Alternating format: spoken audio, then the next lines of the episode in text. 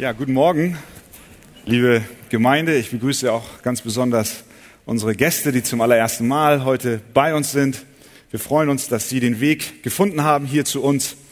Und ich möchte uns alle einladen, dass wir gemeinsam uns erheben. Und ich möchte einen Text lesen, der der Predigt zugrunde liegt. Und zwar ist das ein bekannter Text aus Lukas Kapitel 15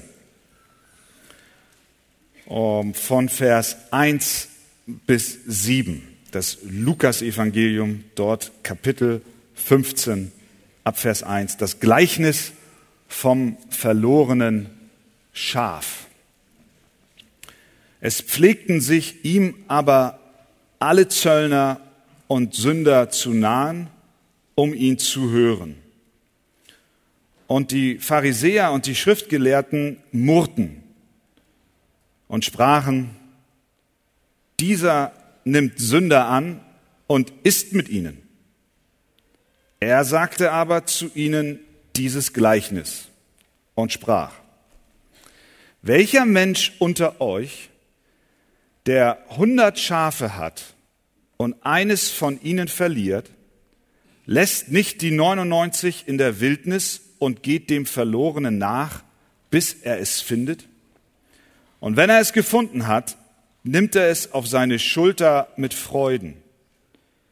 Und wenn er nach Hause kommt, ruft er die Freunde und Nachbarn zusammen und spricht zu ihnen, Freut euch mit mir, denn ich habe mein Schaf gefunden, das verloren war. Ich sage euch, so wird auch Freude sein im Himmel über einen Sünder, der Buße tut, mehr als über 99 Gerechte, die keine Buße brauchen. Amen. Nehmt gerne Platz. Die selbstgerechten Theologen der damaligen Zeit, die Pharisäer und Schriftgelehrten, haben Jesus sehr stark kritisiert. Sie waren überhaupt nicht damit einverstanden, dass er Kontakt zu Sündern hatte, wie zum Beispiel zu Zöllnern. Und auch hier in unserem gelesenen Text kritisieren sie ihn und sie murrten und sagten, dieser nimmt Sünder an und isst mit ihnen. Als Antwort auf ihre Kritik begegnet Jesus ihnen, indem er drei Gleichnisse erzählt, hintereinander weg. Das erste Gleichnis ist das vom verlorenen Schaf. Und während er uns dieses Gleichnis gibt, wendet er sich nicht nur an die Pharisäer und Schriftgelehrten und begegnet ihrer Kritik, sondern er öffnet auch uns die Augen und erklärt mit diesen Worten, warum er überhaupt auf diese Welt gekommen ist. Er ist nämlich gekommen, wie er in Kapitel 19 später selber sagt, um zu suchen und zu retten, was verloren ist. Natürlich lehnte Jesus nicht die Gemeinschaft mit den Verstoßenen ab, weil doch nicht die Gesunden, sondern die Kranken einen Arzt benötigen. Sollte etwa ein Doktor einen großen Bogen um die Patienten machen? Oder sollte etwa ein Hirte, der eines seiner Schafe verliert, sich nicht auf den Weg machen, um es zu suchen, zu finden und letztlich auch zu retten? Und so sehen wir hier in diesem Gleichnis, und wir bekommen erklärt, warum ist Jesus überhaupt auf diese Welt gekommen. Ich habe vier Punkte heute Morgen, ganz simpel und einfach. Erstens, verloren. Zweitens, gesucht. Drittens, gefunden. Und viertens, gefreut. Amen. Ja, Amen. Da sagen schon einige Amen. Amen. Kurz und knapp. Amen. Fangen wir mit Punkt eins an. Verloren. Zunächst ist dort ein Schaf verirrt. Das Schaf ist hilflos, wehrlos weil es keinen Hirten hat, der auf es acht gibt. Und die Folge ist, es befindet sich in großer Gefahr. Das war übrigens nicht nur mit Hirten der, mit Schafen der damaligen Zeit so, sondern das ist auch mit Schafen unserer heutigen Zeit so. Im Juli 2013 konnte man in der Nordwestzeitung folgende Überschrift lesen. Schaf im Schlick vor Ertrinken gerettet. Ein Schaf hatte sich im Watt in der Nordsee verirrt und es hat kleinere Füße als wir, folglich ist es eingesackt. Und beim Versuch, sich selbst zu befreien, sackte es immer tiefer. Die Flut kam und Menschen sahen dieses hilflose Tier und es war nicht genügend Zeit, die Feuerwehr zu rufen. Deswegen haben fünf Jugendliche selbst Hand angelegt und das Tier gerettet. Die Zeitung schreibt, etwas schmutzig und ein wenig verwirrt trottete das Schaf nach seiner Rettung zum Deich zu seiner Herde. Ende gut, alles gut. Im Juni 2013 konnte man im Südkurier Folgendes lesen. Schaf vor Erstickungstod am Elektrozaun gerettet. Das wird immer schlimmer. Viele Stromschläge musste ein Schaf einstecken. Das Tier hatte sich in einem Elektrozaun verfangen, dessen Draht sich immer enger um den Hals des Tieres schnürte. Glücklicherweise verständigte eine aufmerksame Spaziergängerin die Polizei, die Beamten konnten das Schaf aus seiner misslichen Lage befreien. Es erholte sich schnell. Das Hamburger Armblatt, zu guter Letzt, hat auch eine Geschichte zu Schafen. In Schwarzenbeck, Herzogtum Lauenburg, haben Polizisten ein kleines Schaf befreit. Das Schaf war etwas verfressen, denn es hatte sich offenbar einen Futtereimer auf den Kopf gestülpt und konnte ihn nicht alleine wieder abwerfen. Den Beamten gelang es, das Schaf zu fangen und den Eimer abzunehmen. Von der Last befreit, flüchtete es sofort zu seiner Herde. Ein Schaf braucht einen Hirten. Sonst ist es verloren. Es hat keinen Orientierungssinn. Ein Pferd mag nach Hause finden, ein Hund sowieso.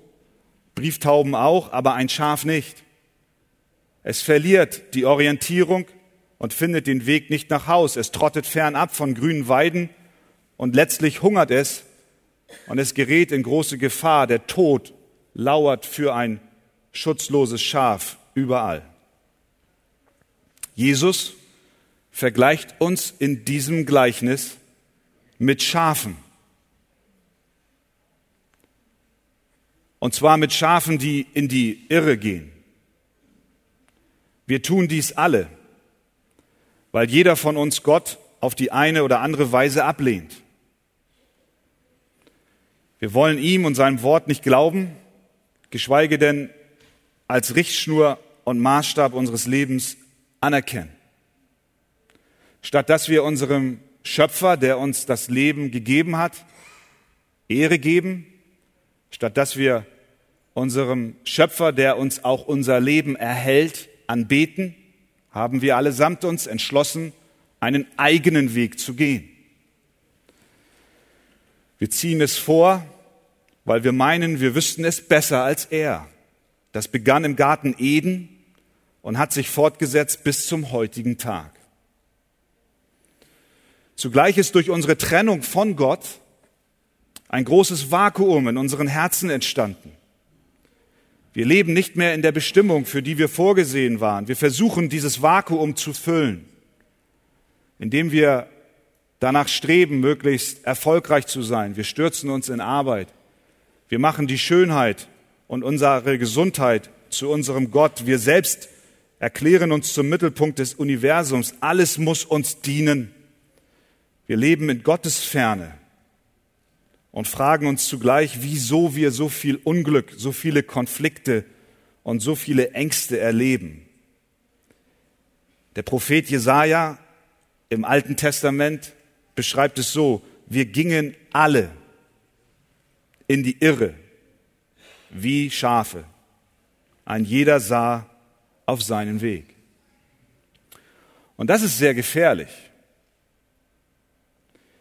Wenn der Wolf, der Bär oder der Löwe uns findet, dann sind wir dem Tod geweiht. Oder wenn die Flut steigt und wir nicht mehr aus unserem Schlick uns befreien können, werden wir ertrinken. Der Tod kommt gewiss. Es ist nur eine Frage der Zeit. Und irgendwie spüren wir, dass Jesus mit diesen Worten die Wahrheit spricht. Was er sagt, ist korrekt. Wir befinden uns allesamt, jeder Mensch, auf einem gefährlichen Weg. Denn eines Tages wird jeder vor dem Richterstuhl Gottes erscheinen und Rechenschaft für sein Leben ablegen müssen. Und weil der Sünde Lohn der Tod ist, führt unser Irrweg zwangsläufig in das ewige Verderben. Das Schaf ist verloren. Es gibt keine Hoffnung, weil es stur seinen eigenen Weg geht. Ich befürchte, viele Menschen wissen nicht, ignorieren, dass sie auf dem Weg ins Verderben sind. Sie leben freudig vor sich hin, streifen daher und ziehen davon. Sie schieben die Ewigkeitsfragen weit von sich. Man verdrängt diese Aspekte. Die Verdrängung der Gefahr bedeutet aber noch lange nicht, dass die Gefahr behoben ist. Manch ein Schaf denkt an nichts anderes außer an seine vermeintliche Freiheit, während der Hirte beginnt offen, mit offenen Augen nach seinen Schafen Ausschau zu halten, sieht das Schaf den Hirten nicht. Das ist also die erste Botschaft, die Jesus hier uns übermittelt. Da ist ein Schaf, was in die Irre gegangen ist und damit verloren geht. Aber dann Punkt Nummer zwei spricht Jesus von einem Mann, der sich aufmacht, sein Schaf zu suchen. Diese Rettung ist bestimmt nicht einfach. Der Hirte macht sich auf dem Weg und obwohl er Hindernisse vor sich sieht, lässt er sich nicht abschrecken, sondern er geht seinem Schaf nach. Er geht sogar so weit, dass er 99 seiner Schafe zurücklässt, um das eine verlorene zu suchen. Er ist bereit, selbst am Abend noch sich auf den Weg zu machen, weil er nicht zur Ruhe kommt des Nachts mit dem Gedanken, dass eines seiner Schafe in Gefahr sein könnte. Warum macht sich der Hirte auf, dieses eine Schaf zu suchen? Was bewegt ihn? Was motiviert ihn? Warum nimmt er all diese Schwierigkeiten auf sich und verlässt sein bequemes Haus, um dieses Schaf zu retten? Ich glaube, eine Antwort liegt darin, und die gibt uns Jesus hier auch in dem Text. Der Hirte macht sich auf, weil das Schaf sein Eigentum ist. Haben wir gelesen in Vers 4. Jesus sagt, welcher Mensch, der hundert Schafe hat, in Vers 6 sagt er, als das Schaf gefunden ist und die Nachbarn eingeladen werden, mitzufeiern, er sagt dort, freut euch mit mir, denn ich habe mein Schaf gefunden, das verloren war. Der Hirte, der sich auf die Suche macht, ist kein Leiharbeiter. Nicht jemand, der nur die Schafe für eine Zeit zur Aufsicht bekommen hat, sondern der, der sich auf die Suche macht, ist der Hirte selbst. Es sind seine Schafe, die er sucht. Und deswegen ist er bereit, sogar sein Leben für sie zu geben. Für ihn ist es nicht einfach nur ein verlorenes Schaf, sondern es ist sein verlorenes Schaf. Das ist nicht nur in diesem ersten Gleichnis der Fall, sondern Jesus, wie gesagt, fügt noch zwei weitere Gleichnisse an. Beim zweiten ist es eine Frau, die eine Münze verliert und sie sucht so lange, bis sie es gefunden hat. Und dort heißt es auch, es ist ihre Münze. Das dritte Gleichnis spricht vom verlorenen Sohn. Der Vater steht mit offenen Armen und wartet, dass dieser Sohn zurückkommt. Es ist nicht irgendein Dorfbewohner, sondern es ist sein Sohn, der kommt. Und so ist es hier auch das Schaf des Hirten. Jesus macht klar, dass er das sucht, was ihm gehört. Das Schaf für das Jesus bezahlt hat, gehört ihm. Und das schon lange, bevor das Schaf es überhaupt weiß. Es ist sein, auch wenn es noch verloren ist. Deswegen macht der Hirte sich auf. Er sucht und er ruft und er bahnt sich seinen Weg zu dem Verlorenen. Wenn du seine Stimme heute Morgen hörst, dann ist das der Fall, weil er schon lange für dich bezahlt hat. Du bist bereits sein Eigentum, aber er kommt und ruft dich, dass du ihm vertraust und an ihn glaubst. Die Schafe, für die Jesus sich aufmacht, gehören ihm seit langem. Vor Grundlegung der Welt hat er sie sich ausgesucht. Sie sind sein, weil der Vater sie ihm gab. Johannes 17 betet Jesus, sie waren dein Vater und du hast sie mir gegeben. Sie gehören ihm, weil er vor 2000 Jahren sein Lösegeld bezahlt hat. Er hat doch nicht umsonst gezahlt, sondern das, was er erworben hat, das holt er sich auch. Deswegen können wir sicher sein, Christus findet seine Schafe. Das Schaf ist sein und weil es sein ist, macht er sich auf den Weg. Der Prophet Hesekiel drückt diese Suche Gottes so aus. Denn so spricht Gott der Herr. Siehe, ich selbst will nach meinen Schafen suchen und mich ihrer annehmen. Wie ein Hirte seine Herde zusammensucht an dem Tag, da er mitten unter seinen zerstreuten Schafen ist, so will ich mich meiner Schafe annehmen und sie aus allen Orten erretten, wohin sie zerstreut wurden. Jesus sucht sein Schaf. Wie lange tut er das? Vers 4. Er tut es, bis er es findet. Er bricht die Suche nicht ab, weil es zu dunkel wurde, er verliert nicht die Lust, sondern er sucht, weil er sein Eigentum liebt.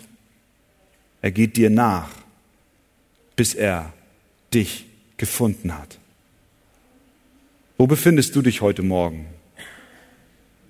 Bist du im Elektrozaun festgehalten, im Schlick versunken oder ein Eimer über den Kopf, den du alleine nicht mehr los wirst? Dein Gewissen plagt dich, deine Sünde drückt dich, du leidest unter Ängsten, du kommst nicht zur Ruhe, du weißt nicht, wie es weitergeht. Jesus Christus, der gute Hirte, hat sich auf den Weg gemacht und er sucht dich. Er will dich retten. Willst du ihm nicht heute Morgen vertrauen und an ihn glauben? Tue es mit Gottes Hilfe. Amen. Amen. Wir stehen noch einmal auf für alle die, die heute Morgen zum ersten Mal hier sind. Wir machen daraus zwei Fernsehpredigten. Und deswegen hier ein kleiner Break. Ich komme jetzt zu Punkt 3 und zu Punkt 4. Und dazu lesen wir noch einmal Lukas Kapitel 15 von Vers 3 bis 7. Jesus sagte aber zu ihnen dieses Gleichnis und sprach, welcher Mensch unter euch, der hundert Schafe hat und eines von ihnen verliert, lässt nicht die 99 in der Wildnis und geht dem Verlorenen nach, bis er es findet? Und wenn er es gefunden hat, nimmt er es auf seine Schulter mit Freuden. Und wenn er nach Hause kommt, ruft er die Freunde und Nachbarn zusammen und spricht zu ihnen, Freut euch mit mir, denn ich habe mein Schaf gefunden, das verloren war. Ich sage euch, so wird auch Freude sein im Himmel über einen Sünder, der Buße tut, mehr als über 99 Gerechte, die keine Buße brauchen. Amen. Wir nehmen gerne Platz. Mit diesem Gleichnis gibt Jesus die Antwort darauf, warum er auf diese Erde gekommen ist. Er erklärt, dass erstens ein Schaf verloren ist, und zweitens von seinem Hirten gesucht wird und drittens nun das Schaf wird gefunden. Vers 5. Und wenn er es gefunden hat, nimmt er es auf seine Schultern mit Freuden. Das heißt, der Hirte findet sein Schaf. Wo aber muss der Hirte sein, damit er sein Schaf findet? Er muss dort sein, wo das Schaf ist. Oder? Sonst findet er es nicht. Er muss dort hingehen, wo das Schaf in Todesnot ist, wo es versunken ist, wo es verstrickt ist, wo es festhängt. Er sitzt nicht in einer Kommandozentrale, wie es heutzutage ja inzwischen immer mehr üblich wird, und steuert eine ferngesteuerte Drohne, die also dann unbemannt zum Schaf kommt, fährt einen Kran aus und hebt es raus und bringt es zurück in Sicherheit. Jesus hat nicht so gehandelt, sondern Jesus hat sich selbst auf den Weg gemacht, um sein Schaf persönlich zu retten. Er scheute nicht, sich die Hände schmutzig zu machen. Wenn ein Schaf im Schlick steckt, halb versunken, hoffnungslos, dem Tod geweiht, kannst du es nicht retten, indem du dabei stehst und philosophierst, wie du es wohl rausbekommst. Du musst es packen und du wirst dabei selber deine Hände schmutzig machen. Um uns zu finden, wurde der lebendige Gott so wie wir. Er wurde in Jesus Christus Mensch. Er verließ den Himmel. Er verließ die Herrlichkeit bei Gott. Und er erniedrigte sich selbst. Er nahm, wie die Bibel sagt, Knechtsgestalt an. Er wurde ein Mensch, der Erscheinung nach als Mensch erkannt. Er wurde, wie die Bibel an einer anderen Stelle sagt, zu einem Lamm, das für uns geschlachtet wurde, damit wir Rettung erfahren. Er wurde ein Schaf, ein Lamm, das Lamm, was uns Rettung brachte. Er kam herab, er befreite uns aus dem Morast und dem Schlick. Die Flut wäre unweigerlich gekommen und hätte uns ersäuft. Wie konnte er uns retten? Wie konnte er sich einen Weg zu uns bahnen? Dazu musste er so leben, wie wir hätten leben sollen. Er wurde Mensch, aber war im Gegensatz zu uns, seinem Vater, stets gehorsam. Er ging niemals seinen eigenen Weg, er ging niemals in die Irre, sondern er war gehorsam. Gehorsam bis zum Tod. Er erfüllte alle Gebote und alle Gesetze Gottes, was kein anderer Mensch zuvor getan hat. Und weil er das tat, konnte er zu dir kommen, seine Hand ausstrecken und dich rausziehen aus dem Sumpf. Er war ein Mensch, aber ohne Sünde. Nicht nur das, weil Gott gerecht ist und er die Übertretungen, die wir tun, mit bestrafen muss und die Strafe der ewige Tod ist, musste jemand anders diese Strafe tragen. Und auch das tat Jesus. Er nahm sogar die Strafe für unsere Sünde auf sich. Er ging an das Kreuz. Dort wurde er zur Sünde gemacht alle unsere Übertretungen, all unser Versagen wurde ihm angerechnet und er starb stellvertretend für alle die, die an ihn glauben, damit wir Leben haben. Der Prophet Jesaja sagt es wie folgt, aber er ist um unserer Missetat willen verwundet und um unserer Sünde willen zerschlagen. Die Strafe liegt auf ihm, auf dass wir Frieden hätten und durch seine Wunden sind wir geheilt. Das heißt, Gott sucht nicht nur, sondern er findet auch. Er findet sein Schaf. Und das tut er, weil er sich nicht scheute, in Jesus Christus zu dir herabzusteigen, um dich aus deiner Gefangenschaft zu befreien. Der Apostel Petrus beschreibt es so, denn ihr gingt in die Irre wie Schafe, aber ihr seid jetzt zurückgekehrt zu dem Hirten und Aufseher eurer Seelen. Weil Gott in Christus die notwendigen Schritte zur Wiederherstellung gegangen ist und er den Kaufpreis für die Verlorenen bezahlt hat, sind wir sicher, dass er seine Schafe finden wird. Er sagt, ich bin der gute Hirte. Der gute Hirte lässt sein Leben für die Schafe. Und was ist dann, wenn er uns findet? Es heißt dort in Vers 5, und wenn er es gefunden hat, nimmt er es auf seine Schultern. Wir kennen dieses Bild von einem Hirten, der ein, ein Schaf auf seinen Schultern trägt.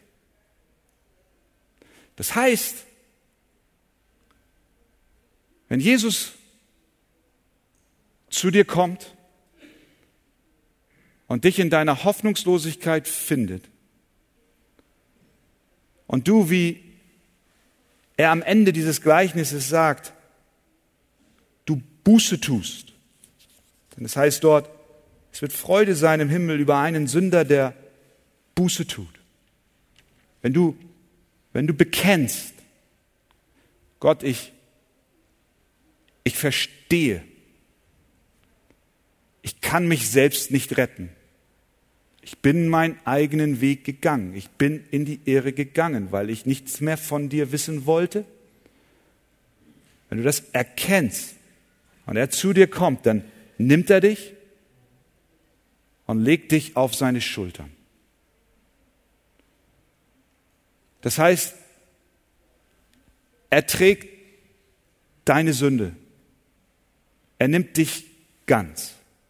Er nimmt dich nicht halb, sondern er nimmt dich ganz auf seine Schulter. Mit all deiner Schande, mit all deinem Versagen, mit all deiner Sünde. Seine liebende Hand hebt dich hoch und er nimmt dich voll und ganz auf seine Schulter. Er trägt nicht nur deine Sünde, er trägt nicht nur dein Versagen, sondern er trägt dich selbst. Das ist der Moment, wo du das Empfinden hast, du kommst zurück in die Bestimmung hinein, die Gott für dich vorgesehen hat. Er nimmt dich, er hebt dich auf und er macht sich auf, um dich nach Hause zu bringen, zurück zu dem Haus deines Vaters.